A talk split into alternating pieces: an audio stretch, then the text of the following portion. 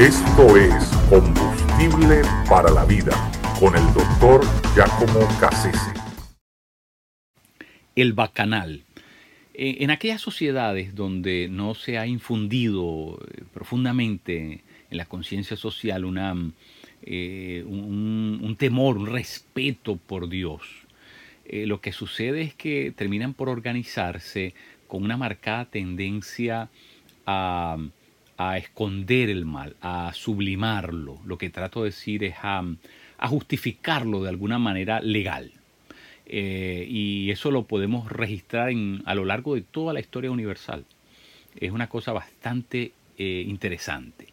Eh, los aparatos jurídicos, por último, pueden ser grandes escondites de artimañas, eh, ¿verdad? Que la conciencia usa para poder eh, hacer cosas sin tener que darle cuenta a Dios, o, por lo menos sin, sin tener que darle cuenta a la mala conciencia que nos produce hacer ciertas cosas malas, como por ejemplo justificar legalmente el aborto, eso, bueno, le quita a la persona el sentido de culpa y de vergüenza por lo que ha hecho y además no se siente asesino. Entonces, de alguna manera, eh, eso es lo que trato, lo que trato de decir. En el tiempo romano había un dios que se llamaba el dios Baco, y de ahí viene la palabra bacanal. Eh, los romanos lo llamaban Dionisio, el, dios del vino, pero en todo caso Baco Dionisio, en cualquiera de sus versiones, era el dios de, la vida lúdica, de la vida, de, de la vida apasionada, de la vida mm, desenfrenada una vida completamente licenciosa. Eh, era la forma, es decir, el que, el que le hacía culto a este Dios de alguna manera, bueno, se, lo tenía todo permitido porque, eh, por último, era un acto religioso lo que estaba haciendo. Y, y en, en presencia de esos llamados bacanales, bueno, eran orgías eh, con lo que, donde se practicaba la, prostitución sagrada y, y donde, por supuesto, había todo tipo de excesos. Se le, se le permitía al cuerpo, ¿verdad?, eh, satisfacerse eh, en las pasiones más bajas. Eh, y, y todo eso estaba justificado porque, de nuevo, se hacía en presencia de, este, de esta divinidad, en presencia de este llamado Dios. Eh, y, y- y- y, por supuesto, eh, eh, el, el- el- el comer, el, beber eh, excesivamente era parte de aquella, ¿verdad? Era, era la, la- la- vida de juerga eh, eh, exacerbada, eh, llevada a su, a su máxima expresión. Y todo eso, ¿verdad? Para, para darle gusto, ¿verdad? Al Dios que lo exigía y que de alguna manera disfrutaba viendo a los seres humanos, entre comillas, divertirse, eh, tomar placer eh, eh, de la vida. Era en realidad era un culto al hedonismo, pero sin mala conciencia.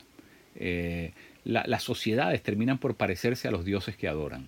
Y, y por eso es que en Grecia y en Roma, ¿verdad? No había una religión moral, no había ninguna mm, religión que prescribiera moralmente nada, sino que de alguna manera, según como eran los dioses, así la gente terminaba haciendo, emulándolos, copiándolos.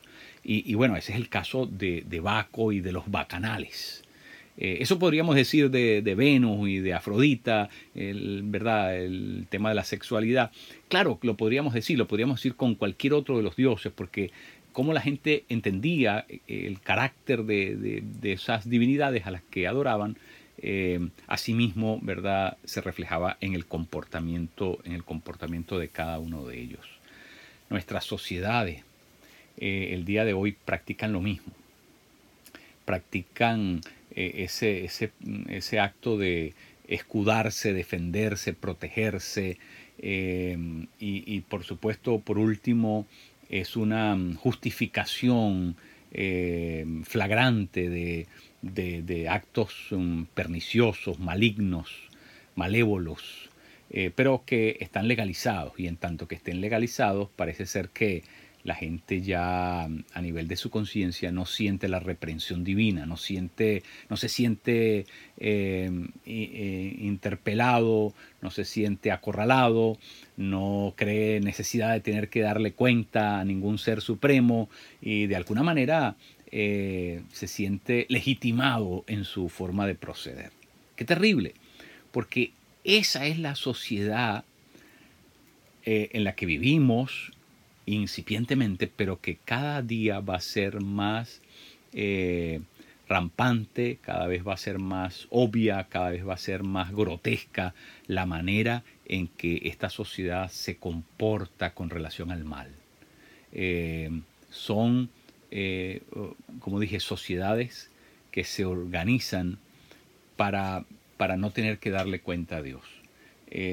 Adán y Eva cuando Dios los llamó, ¿verdad?, a entregar cuenta, el uno dijo, no, fue culpa de aquí, de la, de la mujer. La mujer dijo, no, no, fue culpa de la serpiente. Es decir, eh, el, ser humano no quiere dar cuenta, el ser humano no quiere admitir su error, no quiere eh, saberse malo, no quiere pronunciarse en necesidad de arrepentimiento y de, y de confesar su... El ser humano no quiere confesar.